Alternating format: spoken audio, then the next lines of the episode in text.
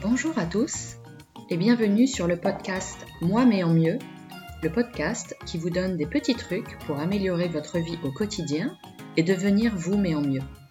Je suis Géraldine Terry et dans ce premier épisode, je vais vous parler de la confiance en soi. Alors, j'ai choisi la confiance en soi pour ce premier épisode parce qu'à mon avis, la confiance en soi, c'est l'ingrédient majeur et indispensable dans la recette pour devenir son meilleur ami. Et surtout, c'est un des principaux thèmes qui ressort chez les personnes que j'accompagne en ce moment. Alors, il n'y a évidemment pas de définition précise de la confiance en soi. Chacun peut y mettre un peu ce qu'il veut ou encore l'interpréter de façon différente. Mais moi, ce que je vais vous partager ici, c'est ma vision et mon expérience. C'est pas une vérité absolue, c'est juste ce qui a marché pour moi. Moi, je n'avais pas du tout confiance en moi et avec le coaching, j'ai développé cette compétence en utilisant certains outils. Alors, c'est quoi la confiance en soi? Pour moi, la confiance en soi, c'est savoir que l'on peut compter sur soi. C'est assurer ses, ses, propres arrières, c'est se couvrir, comme on le ferait pour quelqu'un quand on lui dit T'inquiète pas, je suis là. Voilà, c'est être là pour soi. C'est euh, tenir ses engagements envers soi-même. C'est aussi avoir confiance en sa faculté de pouvoir réaliser des choses même si au départ on n'a aucune idée de comment s'y prendre. C'est euh, croire en sa capacité de prendre une décision, de faire des choix. C'est savoir qu'on va pouvoir trouver des solutions aux problèmes qu'on va rencontrer. C'est savoir qu'on peut entreprendre et surtout terminer des projets, qu'ils soient personnels, comme par exemple participer à une course euh, de type 5 km ou euh, se remettre au dessin, organiser son mariage ou encore pourquoi pas démarrer un podcast. Ou encore des projets professionnels, ça peut être demander une promotion ou un changement de poste, euh, négocier une augmentation de salaire. Donc c'est globalement croire en soi et en ses capacités. Alors la confiance en soi n'est pas innée, elle se construit, elle se travaille. Et ça, c'est quand même la meilleure nouvelle de la journée parce que ça veut dire que vous avez la possibilité de travailler dessus, que c'est une compétence que vous pouvez développer. Alors la confiance en soi, ou plutôt le manque de confiance en soi, touche tout le monde, hein, les, jeunes comme les plus âgés, les riches comme les pauvres, les hommes comme les femmes, dans notre vie personnelle comme dans notre vie professionnelle. Donc la confiance en soi, et d'ailleurs également le manque de confiance en soi, eh bien ce sont des émotions que l'on ressent en fonction de ce que l'on pense de soi retenez bien ça parce qu'ensemble, on va beaucoup parler de ce que l'on pense et de ce que l'on ressent, hein, de nos pensées et de nos émotions. La confiance en soi, c'est donc le résultat de ce que l'on pense de soi. Donc si vous vous dites, je vous donne un exemple au hasard. Donc la confiance en soi, c'est le résultat de ce que l'on pense de soi. Je prends un exemple au hasard. Si vous vous dites, tiens, j'ai envie de partager quelque chose avec les autres, j'ai envie de faire un podcast. Exemple au hasard eh bien, vous n'avez aucune idée de comment faire ça. Et là, vous avez deux façons de voir les choses. La première, quoi? Un podcast? Mais ça va pas, non? Mais c'est pour les pros, ça. J'ai aucune idée de comment démarrer. Je sais absolument pas comment on fait un podcast. Et puis, je vais pas savoir quoi dire, je vais pas savoir parler. Et puis, je pense qu'en ce moment, les gens n'en ont rien à faire. Je dois vous dire que j'enregistre ce podcast fin mars 2020 et que nous sommes en pleine période de confinement coronavirus. Et c'est vraiment un moment de stress général. Deuxième façon de voir les choses, bon ok, en cette période de confinement, j'ai du temps pour me renseigner, donc euh, je vais aller voir sur Internet, je vais regarder euh, des tutos, des formations, je vais essayer, je vais me lancer, je verrai bien, après tout, euh, qu'est-ce que je risque, et puis je suis pas plus bête qu'une. On est d'accord, exemple au hasard. Donc, puisque la confiance en soi dépend de soi et de ce que l'on pense de soi, eh bien, on va pouvoir travailler sur ce qu'on a dans la tête et sur ce à quoi on pense. Alors, bien sûr, ça va pas se faire en 10 minutes, hein, ça va prendre un peu de temps, demander un peu de pratique, c'est une forme de gymnastique. Mais rappelez-vous que si vous voulez des résultats différents, bah, il va falloir travailler un petit peu, hein, ça va pas tomber tout seul. Mais croyez-moi, ça marche. Je l'ai fait et ça a marché pour moi. La preuve, puisque vous êtes en train de m'écouter en ce moment. Alors, pour arriver à être notre meilleur ami et à travailler sur la confiance en soi, on va d'abord devoir apprivoiser notre meilleur ennemi.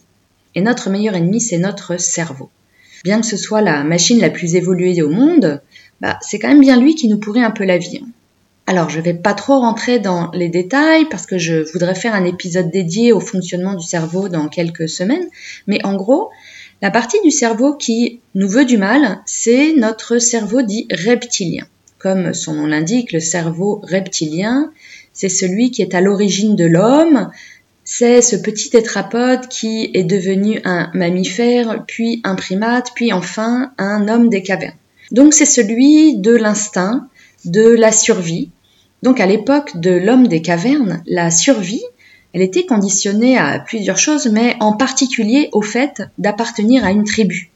Il fallait pas se faire exclure de la tribu parce que bah, tout seul en face d'un mammouth, euh, autant dire que votre avenir était euh, quelque peu compromis. Donc il fallait se faire accepter par la tribu, surtout rester dans la tribu, bien sûr apporter sa participation à la communauté, apporter de la valeur, donc se faire euh, remarquer, mais pas trop. Donc 400 millions d'années s'écoulent, le monde change, évolue, l'homme aussi bien sûr, et son cerveau avec. Donc de nouvelles parties du cerveau viennent s'ajouter, mais le cerveau reptilien, il est toujours là, il a à peine évolué, il a totalement gardé son côté primaire et n'en fait toujours qu'à sa tête. Résultat, on continue à être soumis aux mêmes règles instinctives préhistoriques. Par exemple, on fait tout pour éviter l'échec. Ça, c'est quand on essaye même pas. Comme ça, on est bien sûr de ne pas échouer. On n'ose rien de nouveau, on se fait surtout pas remarquer et on reste dans notre zone de confort. Ou encore, on a toujours besoin d'être accepté par la tribu. Ça, c'est le besoin d'être reconnu et aimé par nos parents, notre conjoint, nos potes, nos collègues. Et enfin, on craint toujours le regard des autres et le rejet social. Ça, c'est quand on n'accepte pas super bien les critiques. Hein. Je ne sais pas si parmi vous, il y en a qui sont susceptibles. Moi, personnellement, j'en connais. Donc, les critiques, notre cerveau primaire les perçoit comme une attaque, comme un danger, et du coup, c'est pour ça qu'on se... Alors, je sais pas pour vous, mais pour moi, comprendre ces mécanismes, ça a complètement changé ma vision des choses. Que tout d'un coup, il y avait une explication rationnelle et euh, sociologique tout d'un coup, j'ai compris que c'était pas moi qui étais euh, nul, mais la partie primaire de mon cerveau qui s'exprimait et qui était aux manettes. Enfin, c'est ce que j'ai compris à ce moment-là, parce qu'aujourd'hui, j'ai les outils pour lui montrer que c'est pas lui le patron. Hein. Je vais quand même pas me laisser faire par un petit lézard. Alors, comme cette partie de notre cerveau n'aime pas le changement, parce qu'il veut rester dans la tribu, parce que quand il est dans sa zone de confort, eh ben, il compte bien y rester, eh bien, il va nous trouver toutes les bonnes raisons du monde et plein d'exemples pour confirmer ce qu'on est en train de penser. Donc par exemple, si je pense que je suis nul, alors mon cerveau va me trouver tous les exemples pour confirmer cette pensée. En cherchant un peu, je vais vite trouver plein de situations où effectivement j'ai raté quelque chose, j'ai pas pris une super décision, ou euh, j'ai commencé un truc et j'ai pas fini, ou j'ai dit que j'allais faire un truc et je l'ai pas fait. Mais en revanche, si je fais l'exercice inverse, si je me dis que je suis quelqu'un de bien, eh bien, selon le même procédé, mon cerveau va me présenter aussi des exemples, des pensées, pour confirmer ce que je suis en train de penser, donc que je suis quelqu'un de bien. Par exemple, j'ai bossé dur pour euh, obtenir un nouveau diplôme, ou je suis la première à filer un coup de main à mes voisins, ou encore euh, je vais voir euh, ma grand-mère à la maison de retraite pour qu'elle se sente pas toute seule, hormis évidemment en ce moment période de confinement. Alors vous voyez que si on se donne la peine, si on est un peu honnête avec nous-mêmes, eh bien on peut trouver autant d'exemples positifs que de négatifs. Sauf peut-être pour certains, certaines d'entre nous, dont le cerveau a un petit défaut supplémentaire, c'est un biais cognitif qui s'appelle le biais de confirmation. Alors le biais de confirmation, c'est un mécanisme inconscient de notre cerveau qui a un effet de renforcement euh, négatif très fort, hein, qui nous pousse à ne prendre en compte que les informations confirmant notre euh, manque de confiance, donc quelle que soit la situation. C'est ce qui fait qu'on va voir chez nous que ce qui ne va pas, et ça, c'est assez euh, dangereux parce que ça développe des croyances euh, totalement injustifiées, voire fausses. Donc pour avoir plus confiance en soi, il faut donner à notre cerveau plus de preuves que nous valons le coup, hein, que nous le valons bien, que nous sommes, si ce n'est génial, en tout cas pas si mal. Et donc, on va lui proposer des pensées plus positives. Encore une fois, pour que ça marche, il faut que ces pensées aient un sens pour vous, qu'elles soient crédibles. Il ne s'agit pas de la méthode Coué. Si par exemple, moi je me dis euh, je suis blonde, grande et mince, bon, pour ceux qui me connaissent, euh, vous voyez bien que mon cerveau va quand même avoir du mal à gober le truc. Ce, ce manque de confiance en soi peut vite nous bloquer et, devenir euh, handicapant. C'est pas du tout compatible avec une vie active et épanouie. On se sent emprisonné, on a l'impression de jamais vraiment être soi-même et on a beaucoup de mal à s'accomplir. Donc certaines personnes le ressentent plus intensément que d'autres, et dans certains cas où le manque de confiance est important, la personne peut ressentir une forte émotion qui peut aller de la peur jusqu'à un blocage total qui l'empêche d'agir. J'aime beaucoup le, refrain de la chanson La peur du groupe No One is Innocent qui dit Si la peur fait bouger, elle fait rarement avancer. Et du coup, parfois, la peur du regard des autres nous empêche d'affronter les autres, justement, les gens, les, grandes réunions, par exemple prendre la parole en public, hein, ultra classique. On a peur d'être ridicule, de pas être à la hauteur, d'où parfois cette grande timidité ou euh, une gêne excessive. Ça nous empêche aussi de prendre des décisions, on hésite, on dit rien, Surtout ne pas se faire remarquer, ne pas prendre de réflexion ou de critique, encore moins essuyer un refus, et comme ça, on reste tranquille dans la tribu. Et ensuite, c'est parti pour le dénigrement et la dévalorisation. Avec des phrases comme De toute façon, je suis nul, j'y arriverai jamais, personne ne m'aime, je sais pas ce que je fais ici, je sais pas le faire, c'est pas possible, etc. Et du coup, moi, il y a une question que j'ai envie de vous poser. C'est quoi l'intérêt de se dire des trucs pareils? C'est quoi l'intérêt de penser des trucs pareils à propos de nous? Ça nous avance à quoi en fait? Putain, mais on a envie de se faire mal ou quoi? C'est comme ça qu'on s'autorise à se parler. Vous vous laisseriez quelqu'un vous dire que vous êtes nul, vous sans rien dire? Bien sûr que non.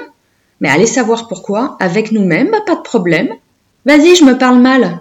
Je m'insulte, y a pas de souci. Bah si les gars, y a un souci.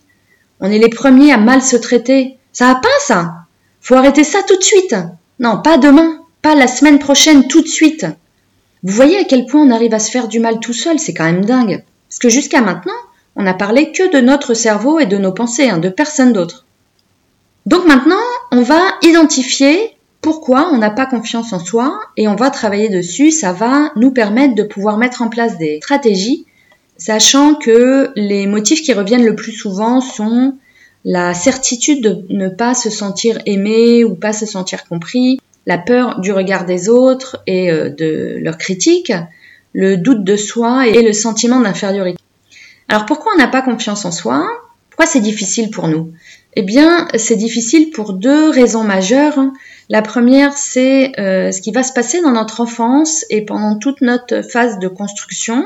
Et la seconde, ça va être les grosses difficultés que l'on va traverser dans notre vie, comme par exemple des ruptures ou des deuils, ou encore les shows de Bruxelles. N'en rigolez pas assez, c'est super dur pour moi les shows de Bruxelles.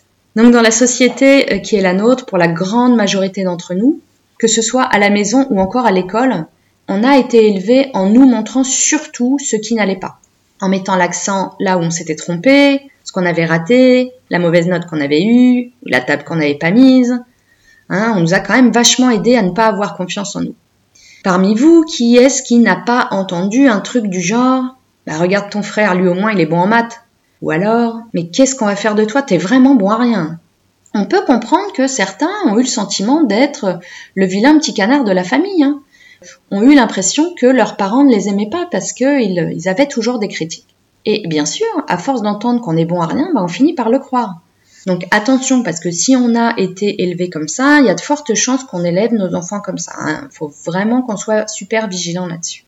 Je vous donne un petit exemple très français.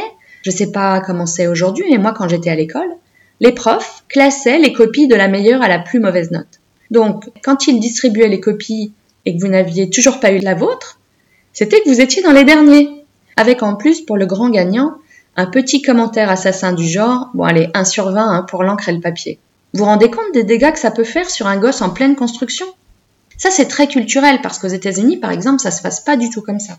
Les copies, elles sont pas classées, elles sont retournées, personne ne voit la note, et euh, le prof rend la copie à l'élève. C'est une histoire qui euh, se passe entre lui et l'élève. Alors je veux pas ici faire de généralité, je ne connais évidemment pas votre vie ni la façon dont vous avez été élevé, et moi en tant que parent je sais combien on fait tous de notre mieux. Je veux juste donner des pistes de réflexion pour celles et ceux qui pourraient se reconnaître dans les exemples que je donne. Tous ces complexes se sont construits jour après jour, année après année, dans notre vie, dans notre enfance, et par le fait qu'on ne correspondait pas aux critères standards en vigueur. Hein, il fallait surtout pas être différent, il fallait être une bonne élève, une gentille petite fille ou un gentil petit garçon, qui est sage, qui rend sa chambre, qui fait bien ses devoirs.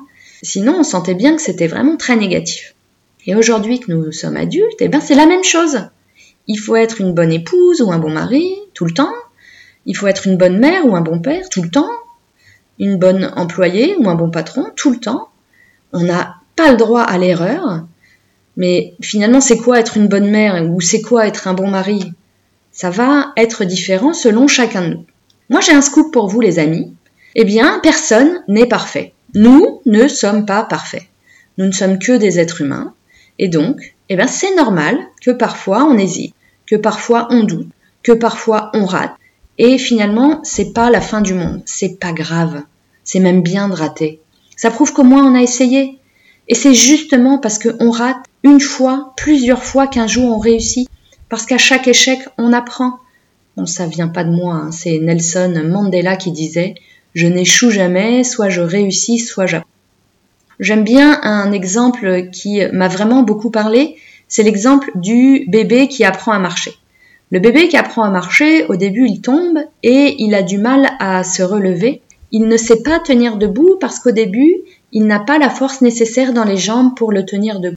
Et cette force, il l'acquiert justement en se relevant une fois qu'il a chuté. C'est donc parce qu'il chute des centaines de fois et qu'il se relève des centaines de fois qu'il acquiert la force nécessaire pour tenir debout. Alors comment peut-on retrouver un peu de confiance en soi?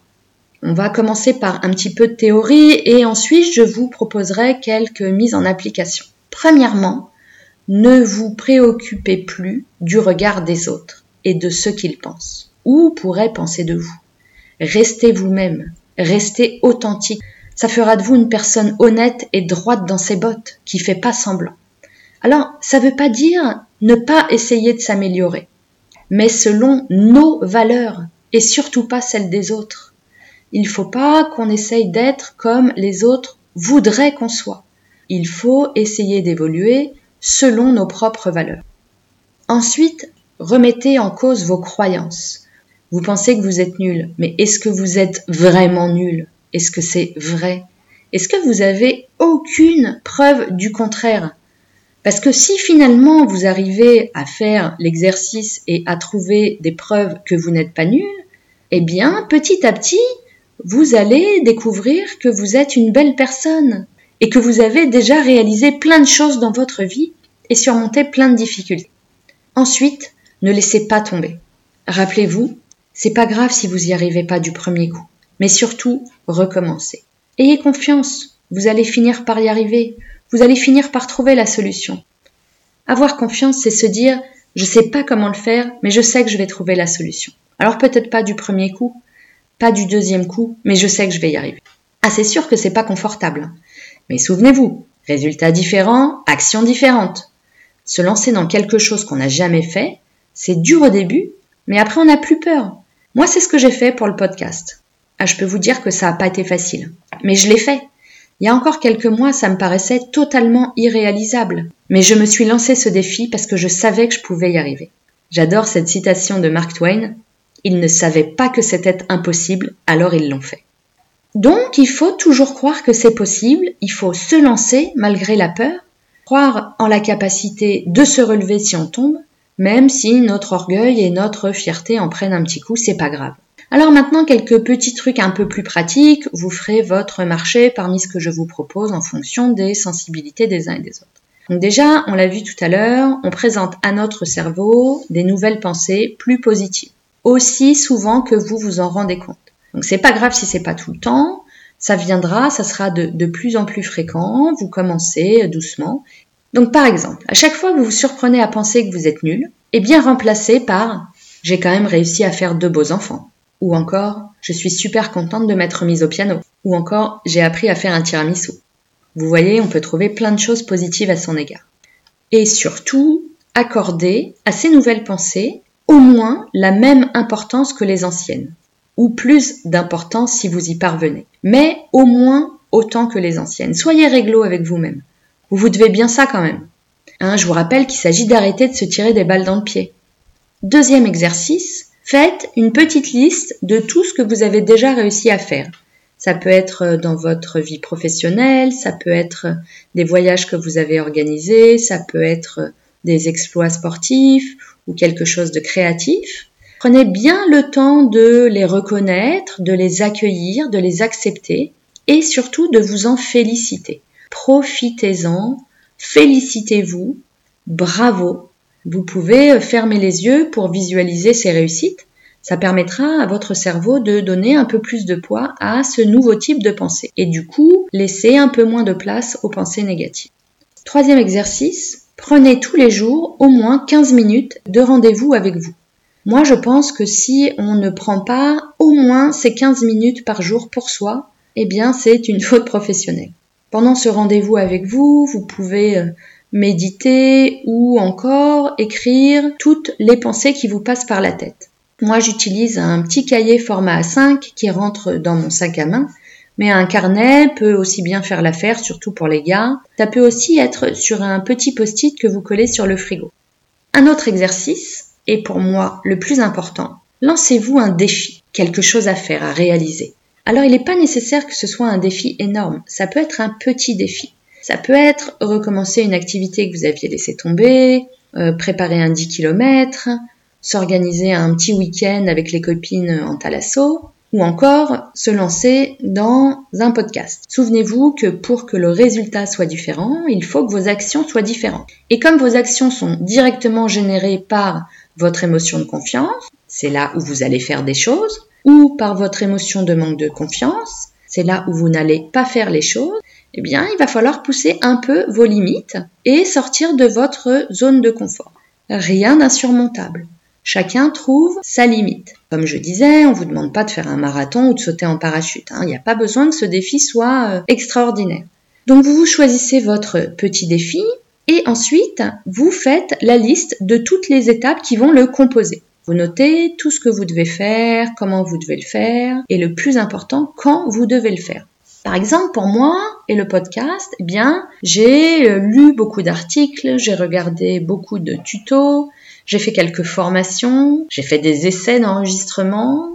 C'était pas bon, j'ai dû ajuster, j'ai recommencé. C'était toujours pas bon, j'ai corrigé, j'ai recommencé, jusqu'à arriver à un moment où j'étais satisfaite. Ensuite, j'ai choisi une musique libre de droit. J'ai un peu appris à mixer, en tout cas euh, les bases. Là encore, je m'y suis repris à plusieurs fois, d'ailleurs même plusieurs dizaines de fois, si je veux être honnête. Mais je savais qu'avec un peu de ténacité, j'y arriverais.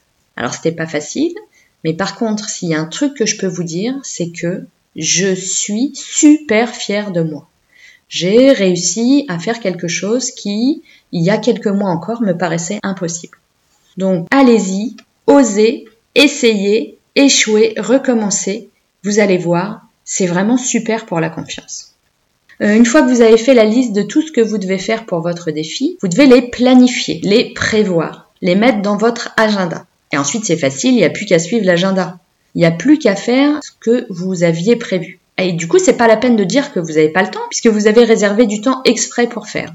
Il faut se tenir à ce qu'on a mis dans son calendrier, parce que euh, finalement, faire ce qu'on avait dit qu'on ferait, eh ben, eh bien, c'est aussi ça, se faire confiance. C'est aussi ça, devenir sa meilleure amie. Donc, on l'a vu, la confiance en soi est essentielle à notre développement. Elle se nourrit de nos accomplissements et donc, plus on poussera nos barrières, plus on fera de nouvelles choses et plus on aura confiance. Et surtout, souvenez-vous que aujourd'hui, ce n'est plus le passé, c'est le présent. Si vous n'avez pas réussi à faire quelque chose avant, eh bien, vous y arriverez peut-être plus tard, une autre fois. Il suffit juste de réessayer et à nouveau de réessayer. Maintenant, c'est à vous de décider ce qui est le mieux pour vous. Alors armez-vous de courage et de patience, lancez-vous, essayez. Si vous n'y arrivez pas du premier coup, c'est pas grave. Au moins, vous aurez eu la satisfaction d'avoir essayé, et ça, c'est déjà tellement plus courageux que d'avoir laissé tomber sans même une tentative. Et vous verrez, c'est ça qui va générer de la confiance en vous. Alors croyez en vous, je suis sûre que vous pouvez le faire. Voilà les amis, j'espère que ce podcast vous a plu. Pour retrouver tous les podcasts ou encore prendre contact avec moi, rendez-vous sur le site web www.thephoenixcoaching.com et sans eau à Phoenix. Je vous donne rendez-vous la semaine prochaine pour un nouvel épisode. Et d'ici là, rappelez-vous que vous êtes votre meilleur ami.